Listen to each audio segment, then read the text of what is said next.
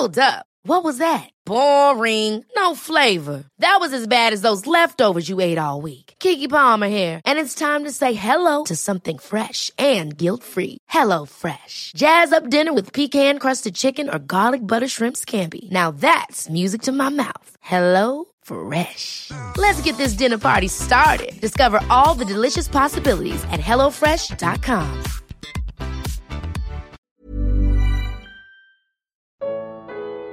Qual é o batismo verdadeiro? Quinta parte, comentário de Mari Persona. Então o morto não sente.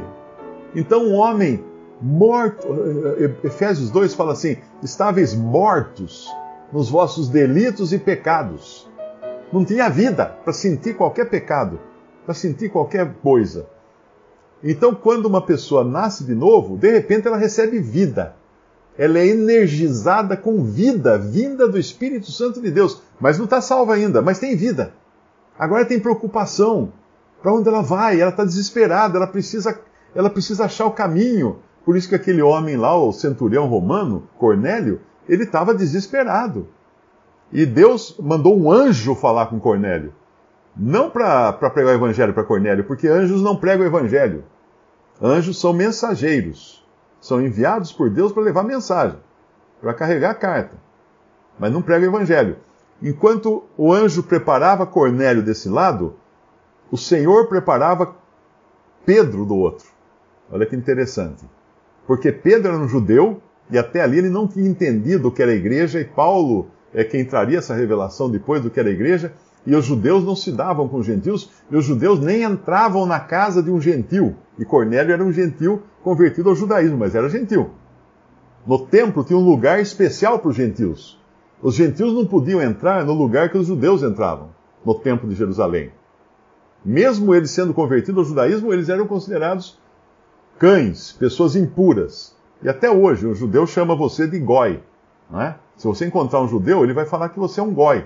O goi é um palavrão dentro do, do conceito judaico que você é um nada, você é lixo.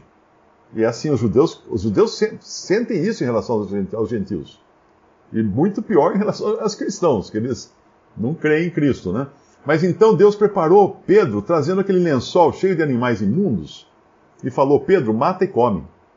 Três vezes desceu aquele, aquele lençol cheio de animais imundos e Pedro fala assim: Não, eu nunca, nunca comi nada imundo na minha vida, tal, né? Mas Deus estava ordenando agora. E aí você pergunta por que, que havia essas, essas leis no Antigo Testamento, não podia comer determinado animal, não sei o quê. Porque aquilo tudo eram sinais, eram símbolos, figuras de coisas que Deus iria revelar no Novo Testamento. E aqui os animais impuros do Antigo Testamento, o que eles eram? Eles eram figuras dos gentios impuros, que agora seriam tornados puros pelo sacrifício de Cristo. Então eles seriam sim aceitos agora.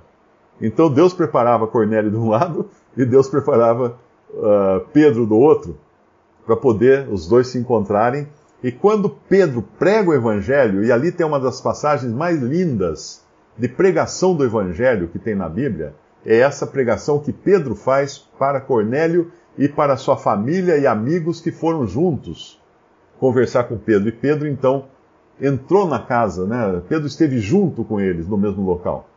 E ali aquela pregação tem todos os pontos que você deve incluir numa pregação do Evangelho. Vamos até ler.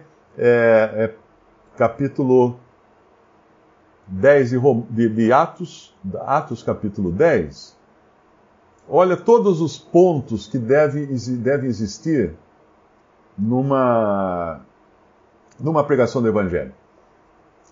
Capítulo 10, versículo 38. Como Deus ungiu Jesus de Nazaré com o Espírito Santo e com virtude, o qual andou fazendo bem e curando a todos os oprimidos do diabo, porque Deus era com ele. Então aqui é primeiro apresentando as credenciais de quem era Jesus. Aquele que Deus enviou ao mundo para salvar. Aí no versículo 39, nós somos testemunhas de todas as coisas que ele fez, tanto na terra da Judéia como em Jerusalém. E agora vem ao, o que os judeus fizeram com ele ao qual mataram pendurando-o no madeiro.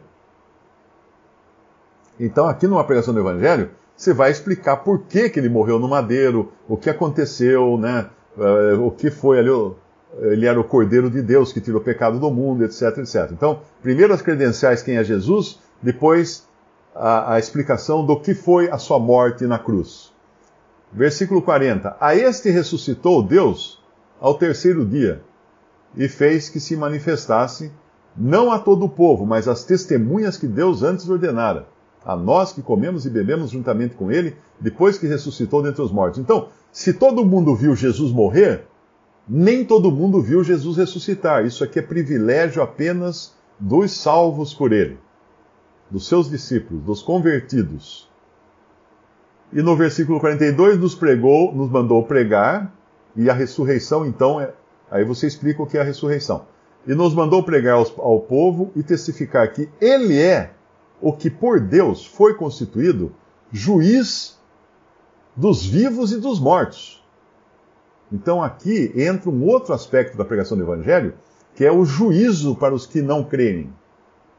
Cristo, se você não crê no Evangelho, você vai ter que se dar com Cristo no final, no juízo final, porque Ele é o juiz dos vivos e dos mortos.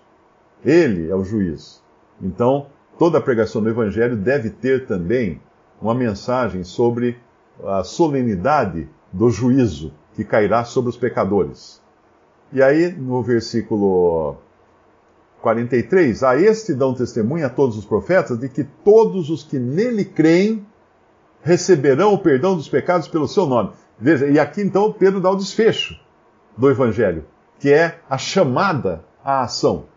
Né? Você primeiro mostra as credenciais de quem é Jesus, você mostra uh, o que ele fez, todo, todo o bem que ele fez, você, você fala da cruz, da razão da morte dele na cruz, da rejeição dele pelos homens.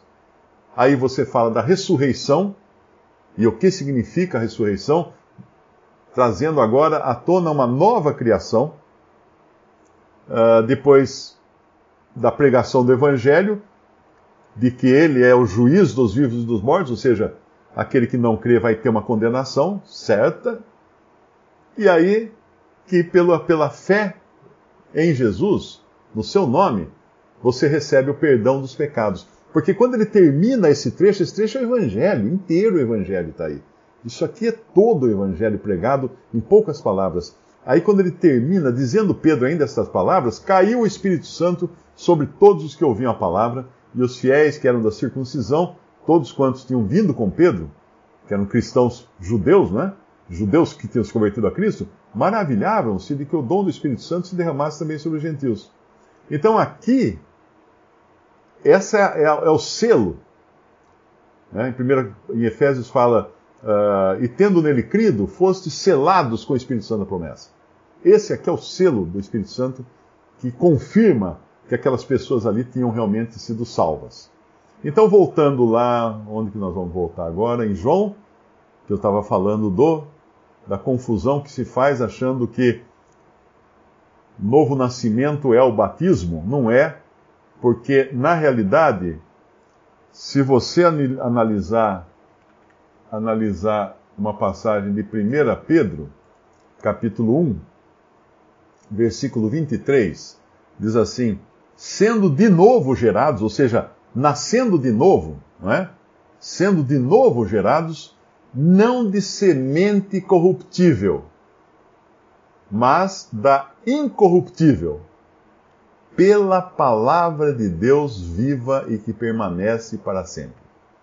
Então, na realidade, nós somos gerados de novo pela palavra de Deus. É a palavra de Deus, lá em João capítulo 3, que é a água que é aplicada pelo Espírito Santo num morto num espiritualmente morto, para que ele receba uma injeção de vida, aquele cadáver lá com a pilha de tijolos na barriga, e possa dizer assim: oh, peraí, que esses tijolos aqui estão me fazendo, estão me pesando, estão me doendo a barriga. Quem botou esses tijolos, tijolos em mim? Esse é o morto vivificado agora, que tem vida suficiente para entender que ele é um pecador, que o pecado está pesando sobre ele Então ele quer buscar a salvação. Aí ele vai gritar, como lá em Romanos 7, Desventurado homem que sou, quem me livrará do corpo dessa morte? E aí então, graças a Deus por Jesus Cristo. É isso que entra depois. E se alguém ainda tem dúvida de que a água, a água é, um, é, é o elemento espiritual, a água da palavra é o elemento espiritual também envolvido na, lá em, em, no novo nascimento, que não é, não é batismo, lá de João capítulo 3, é só ir para Efésios capítulo 5 e encontrar lá, vós maridos, versículo 25, vós maridos, amai vossas mulheres, como também Cristo amou a igreja e a si mesmo se entregou por ela, para a santificar, purificando-a com a lavagem da água pela palavra, para apresentar a si mesma igreja gloriosa, sem mácula nem ruga, nem coisa semelhante, mas santa e irrepreensível. O que é isso? Que lavagem de água é essa que Cristo faz? A lavagem de água feita pela palavra. A palavra é a água que lava. A palavra é a água que, aplicada pelo Espírito Santo, num morto, espiritualmente morto, causa nele o novo nascimento, que é o que fala João lá no capítulo 3 do Evangelho de João.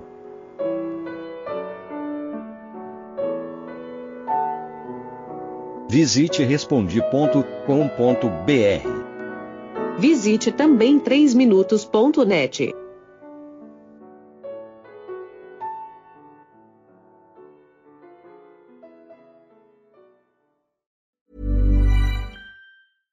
catch yourself eating the same flavorless dinner three days in a row? Dreaming of something better? Well, HelloFresh is your guilt-free dream come true, baby. It's me, Kiki Palmer. Let's wake up those taste buds with hot, juicy pecan crusted chicken or garlic butter shrimp scampi. Mm. Hello Fresh. Stop dreaming of all the delicious possibilities and dig in at HelloFresh.com.